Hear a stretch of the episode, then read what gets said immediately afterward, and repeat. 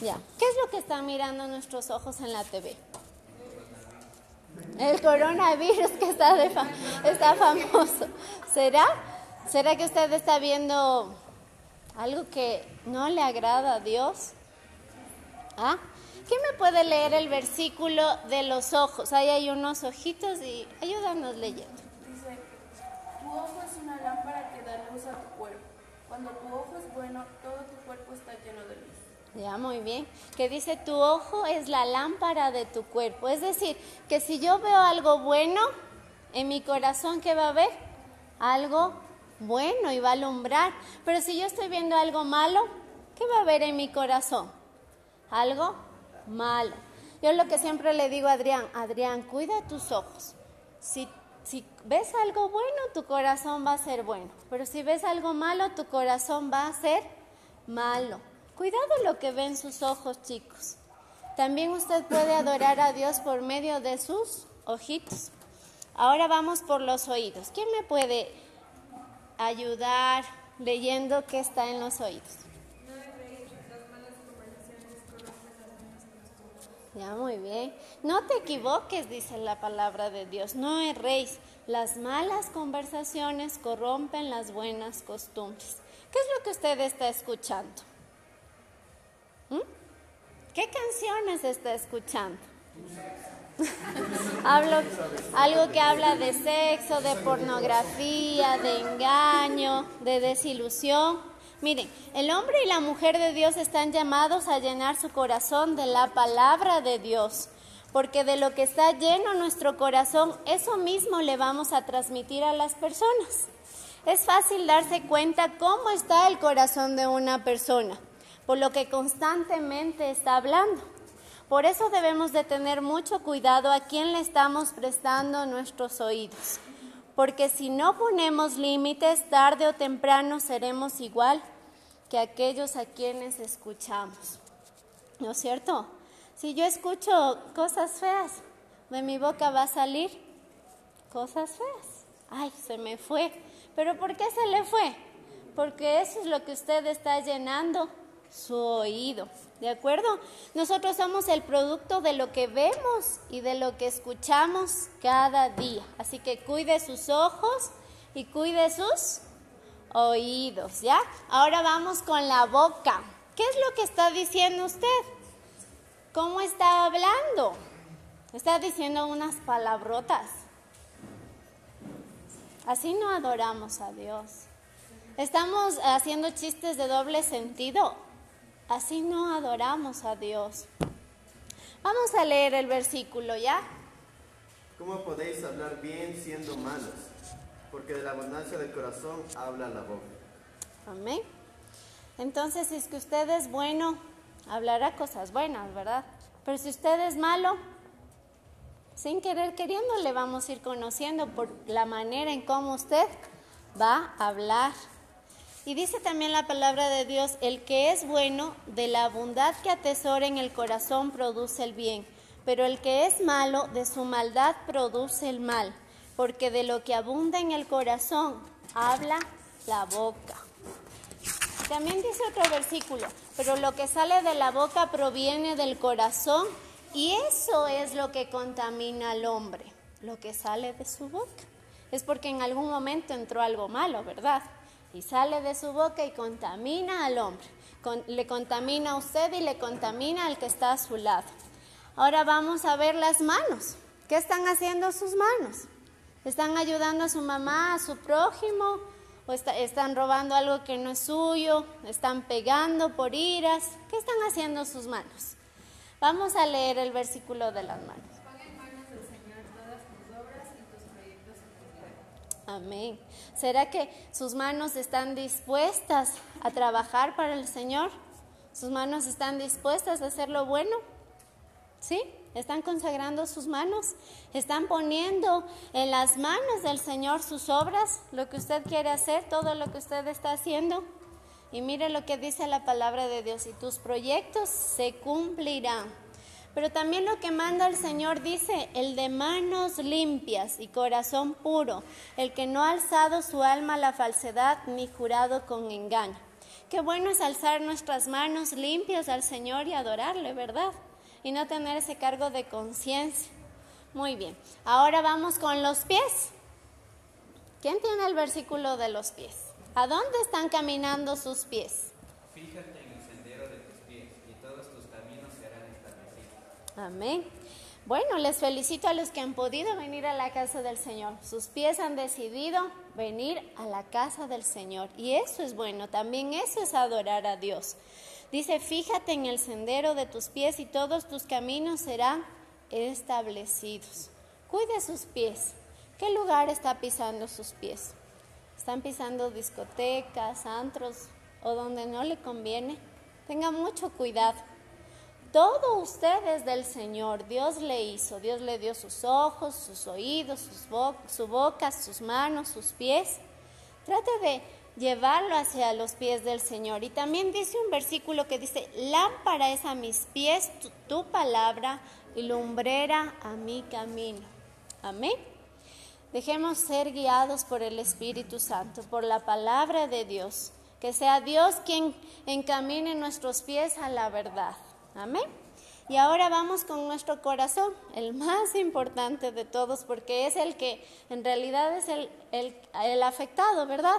Lo que miramos afecta a nuestro corazón, lo que escuchamos afecta a nuestro corazón, lo que hablamos afecta a nuestro corazón, lo que hacemos afecta a nuestro corazón y a dónde vamos también afecta a nuestro corazón, sea para bien o sea para mal. ¿Y qué dice el corazón? ¿Quién tiene por ahí? Pero el Señor dijo a Samuel, no mires a su apariencia ni a lo alto de su estatura, porque lo he desechado. Pues Dios ve no como el hombre ve, pues el hombre mira la apariencia exterior, pero el Señor mira el corazón. Amén. Al Señor no le podemos engañar, ¿verdad? Somos un libro abierto. El Señor no mira como nosotros miramos. Nosotros solo vemos la apariencia, le vemos que está feliz, que está sonriente, que es chévere y todo. Pero el Señor es el que mira nuestro corazón. Él en realidad sabe cómo somos, qué es lo que pensamos, qué es lo que sentimos, cómo actuamos. En realidad, cómo somos cuando alguien nos ve y cómo somos cuando alguien no nos ve. El Señor todo lo sabe. Amén. Y dice la palabra de Dios, dice, por sobre todas las cosas, cuida tu corazón porque de él mana la vida. Es tan importante el corazón para que se refleje en lo exterior. Amén. Entonces, hay, un, hay una canción, no sé, los antiguitos si se acuerdan. Cuidado, ojito, lo que miras. ¿Quién sabe? ¿Fercho sabes? No, tú David. A ver, vengan, vengan a cantar. Los antiguitos, a ver, les reto. Venga, eh, Sofi, tú sí sabes. Sí sabes, venga. Yo me acuerdo. Cuidado, ojito, lo que miras. Cuidado, ojito, lo que miras. Hay un Dios en el cielo, está mirando para usted. Cuidado, ojito, lo que miras. Y así cantábamos, cuidado, orejita, lo que oyes. ¿Quién, ¿Quién está en el cielo? Mirando para usted. Dios, ¿verdad? Cuidado, boquita, lo que hablas, cuidado, manito, lo que tocas, cuidado, piecito, donde pisas. Y decía, cuidado, corazón, la santidad. Nos llamaba a tener santidad. Y bueno, con todas estas partes de nuestro cuerpo podemos adorar a Dios. Y hay un segundo tema que se llama amar a, Dios, amar a Dios. Pero yo quisiera preguntar, ¿quién está enamorado aquí? Ah, muy bien. ¿Y quién me dice, Alvarito, qué es el amor para ti? El amor es una decisión. Ya, muy bien. Ya, muy bien. Estoy, yo estoy de acuerdo con el Alvarito. Yo, deci yo decidí amarle a mi esposo y decido todos los días amarle y serle fiel. Es una decisión más que un sentimiento. Ya, a ver, eh, ¿qué es el amor para ti, Adri? Ya, muy bien, respetar, muy bien. Eh, ¿Qué haces cuando estás enamorado, Luchito? ¿Qué haces tú cuando estás enamorado? No me pregunte, dice, uh, ¿qué no hago, no? Cuidar de esa persona. Ya, muy bien. Ya, muy bien. Eh, y a ver, Sofi, ¿usted se enamora de un desconocido? No, pues no, nunca, ¿no es cierto? Ne- Necesitas conocerle para enamorarte. A ver, y Fercho, ¿te interesas por alguien cuando estás enamorado? Sí. O sea, que, o sea, empiezas a querer saber qué le Claro, gusta. Que le gusta sus afecciones, porque obviamente así puede llegar a la persona, no Ya, con muy cualquier bien. cosa o a tu manera, sino Ya. como, como a ella le gusta. Muy bien, muy bien, Fercho. Entonces, así mismo pasa con Dios, ¿verdad? Nos llega, llegamos a conocer a Dios, nos da el flechazo de toda la vida y empezamos a querer conocer y por medio de la palabra de Dios, ¿verdad? Entonces empiezo a leer la palabra de Dios, empiezo a saber qué es lo que a Él le gusta, qué es lo que Él hizo por mí, qué, cómo le puedo agradar, qué es lo que Él espera de mí. Empezamos a leer la palabra de Dios porque queremos conocerle y también queremos conquistarle. Bueno, eh, hay un versículo que dice, por la mañana hazme saber de tu gran amor porque en ti he puesto mi confianza. Señálame el camino que debo seguir porque a ti he elevado mi alma. Le comento que nosotros le amamos a Dios como dice la palabra de Dios, pero Él nos amó primero. Así que sintámonos privilegiados, ¿verdad? Siempre hay uno que ama primero que el otro, ¿verdad? Me acuerdo cuando Juli, y perdón por, por tomarles en cuenta, Juli y Julito eran amigos. Yo, yo, ya, yo ya sabía, ahí hay algo. Ahí hay algo. Entonces, uno de ellos ya se ha de haber dado cuenta, ¿no? Pero creo que uno tomó la iniciativa. Pero en este caso, Dios ha tomado la iniciativa y Él nos amó primero. Pero yo quiero decirle algo. Si ponemos a alguna persona antes que a Dios, esto también se llama, o sea, si adoramos a otra persona antes que a Dios, ¿cómo se llama eso? A ver, ¿alguien sabe? Idolatría, muy bien, Adri. ¿Y será que esto agrada a Dios? No, ¿verdad? El Señor tiene que ser el primero en, nuestra en nuestras vidas. Y adorar a Dios es amar a Dios también sobre todas las cosas y que Él sea el número uno de nuestras vidas. ¿De acuerdo, chicos? ¿Ya? Eso es todo. Ahora sí doy el. Y con respecto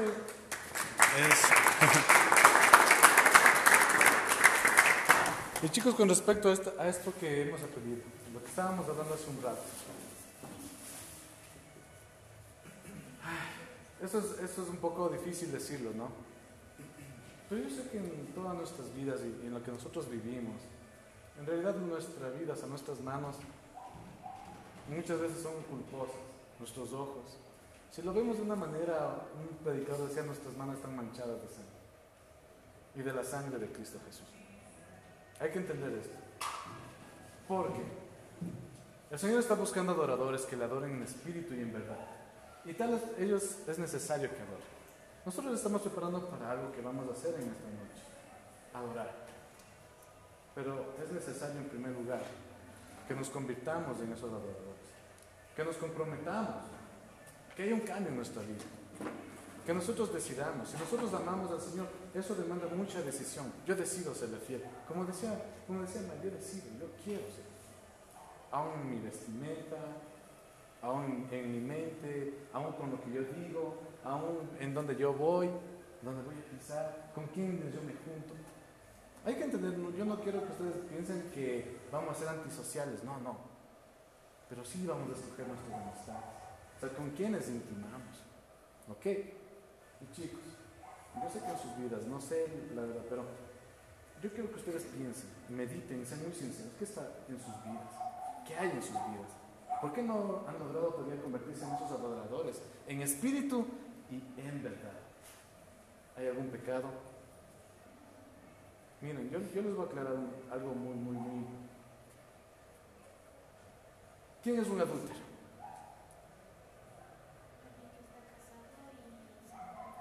Ya, ok. ¿Quién es un mentiroso entonces? Que miente. Ya. Ya. ¿Quién es un pecador? ¿Ah? Yo les digo una, cosa, para que nosotros entendamos, yo sé, eso es- obviamente eso es lo que muchas veces escuchamos, pero es necesario que nosotros profundicemos. Ya. Por ejemplo, Raúl, eh, esta mesa de acá, se dañó esta patita, ya, esta de acá, se daña, yo cojo y la arreglo. ¿Eso me hizo un carpintero? No. Jamás. Raúl es un carpintero. Porque él está dedicado a eso. Un adúltero es alguien que está constantemente en adulterio. Tienen que entender eso. Un mentiroso es el que está constantemente en la mentira. Está mintiendo todos los días. No sabe. Un adorador no vive con el mismo pecado mucho tiempo escondido. No vive solamente metido en la pornografía, no vive solo en la fornicación. Si está en eso, es un pecador. Déjenme decirle, es un pecador. A la luz de la palabra. No lo digo yo, lo dice la palabra. ¿Por qué? Porque se hace un practicante del pecado. Se está mintiendo.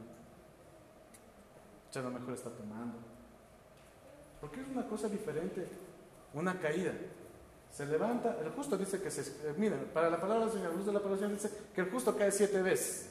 Y las siete veces se vuelve a levantar. Ya, eso dice. No, no significa que se va a tropezar con lo mismo, con lo mismo, con lo mismo, con lo mismo, con lo mismo.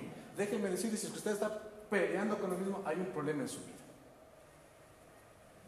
Hay un problema que es necesario realmente batallar. Si es la falta de perdón, porque cuando nosotros no perdonamos, tenemos una ira, una canción, nos convertimos en homicidas. El orgullo, el ego, nos alejan del Señor. Cuando nosotros decimos la alabanza, levantemos manos santas, nos animamos, ay, y lindo alabar así, qué lindo que todo lo pasó. Pero déjenme decirles en la iglesia, y si nosotros nos pasamos del conocimiento al entendimiento, dejamos la palabra muerta y la hacemos vida, muchas personas están levantando manos y manos llenas de sangre. Por no decirlo, inclusive puede pasar inclusive en el púlpito.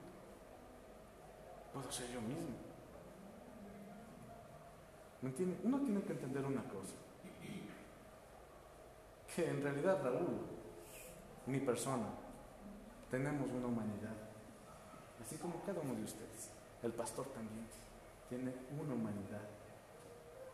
Y esa humanidad es sinónimo de fragilidad.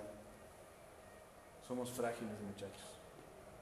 Somos iguales, todos somos iguales. La diferencia es estar, dónde está nuestra fortaleza, dónde está nuestro corazón.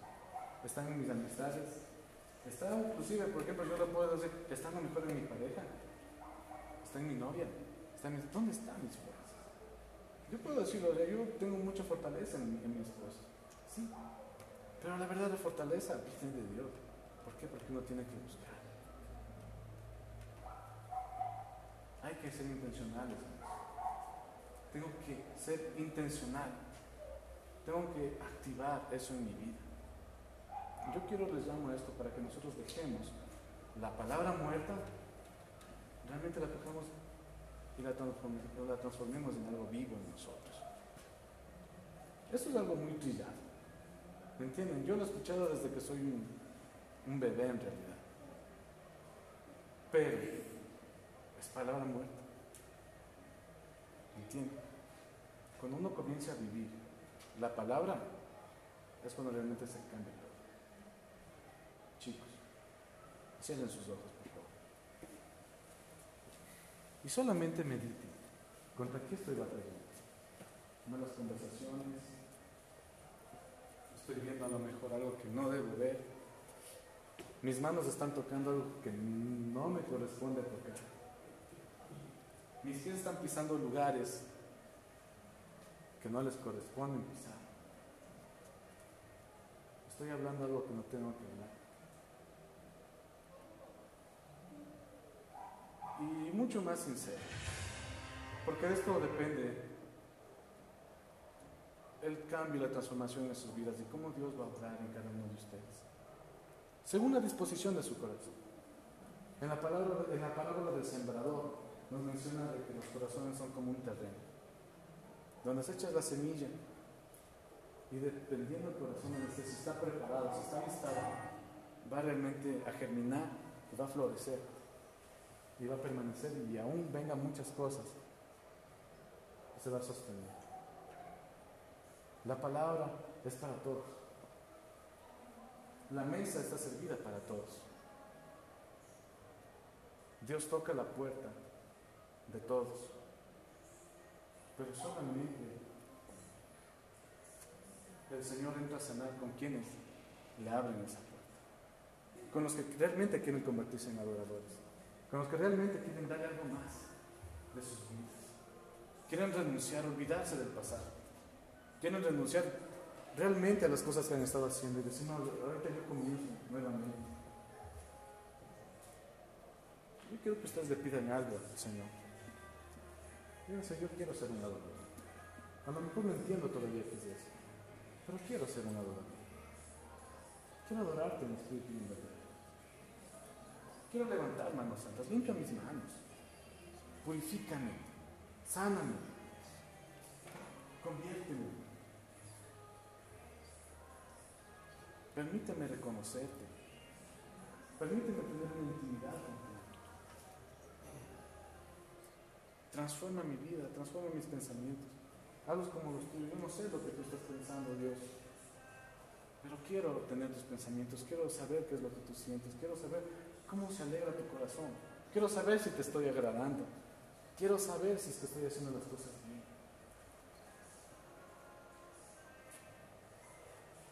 Señor, te pedimos que en esta noche, Señor, realmente nosotros hemos venido disponiendo nuestro corazón a buscarte. No somos nosotros, Señor, no, reconocemos que no somos nosotros, no soy yo, eres tú, Jesús. La única razón, el único propósito de todo, Señor. Pero aún así tú te entregaste por nosotros, lo diste todo. Y yo, yo reconozco, Señor, quién eres tú para mi vida. Que tú eres mi padre, eres mi amigo, eres realmente la persona que me abraza, que me cuida, que siempre está ahí para mí. A pesar de todas las cosas, inclusive de que eres un fuego consumidor, eres un Dios celoso, tienes misericordia, tienes amor para mi vida. Sabes cómo realmente abrir tus brazos para que me pueda acercar a ti. A pesar de que muchas veces yo me he sentido indigno, a pesar de que muchas veces yo me he sentido, Señor, inmerecedor, que realmente lo soy. Pero tú has tenido misericordia, gracia y muchas veces también favor, Señor. No, Señor, por el talento que uno pueda tener, Señor, sino realmente porque uno tiene ese deseo de conocer más, de buscarte más, sino por el deseo de estar aquí compartiendo, Señor, ¿quiénes somos nosotros, Jesús? Para realmente decir que, que valemos más que el uno que el otro, Señor. Realmente todos somos iguales delante de ti. Y así, Señor, con ese corazón y como realmente aquí unánimes de un pensamiento, Señor, queremos comenzar a adorar. Queremos que tú nos formes, Señor, como adoradores. Que realmente nos des ese título, Señor, de adoradores. Y que ya no busques más, Señor, sino que aquí estamos. Venos aquí, Señor. Hemos venido a adorarte, a honrarte. Y a decirte, Señor, lo que dice esta, esta palabra, esta canción, Señor. Que solamente tú bastas. Que solamente tú bastas. Y que tal y como somos, Señor, nos amaste. Tal y como somos, Señor, te entregaste por nosotros. Queremos, Señor Jesús, adorarte.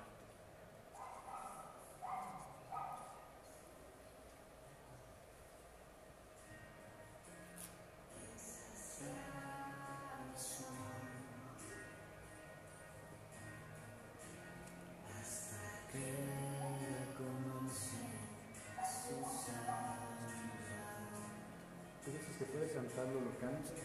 Lo voy meditando en en hermosa palabra.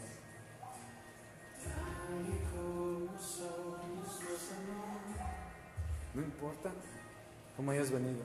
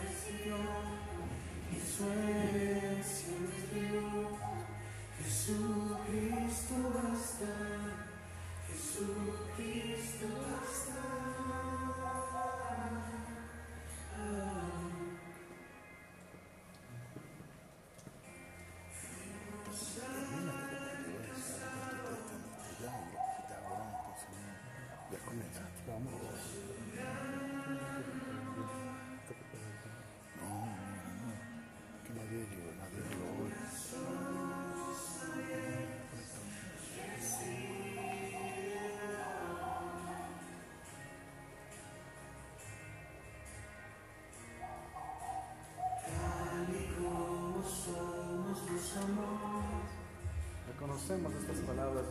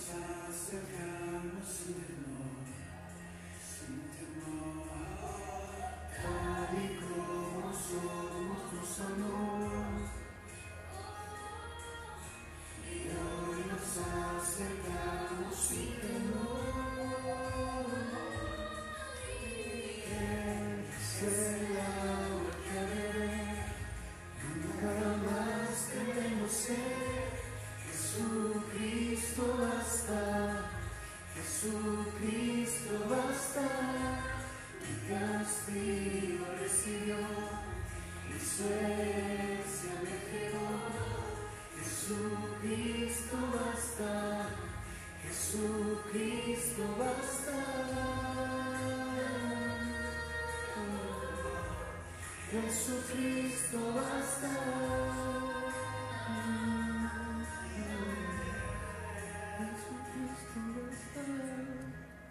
Sí, Señor. Bueno, chicos, les invito en este momento ya para, para terminar. Yo, le- yo les invito a que pasemos acá frente, ¿ok? Y vamos a, a formar un círculo. No nos vamos a tomar mucho tiempo ya para esto.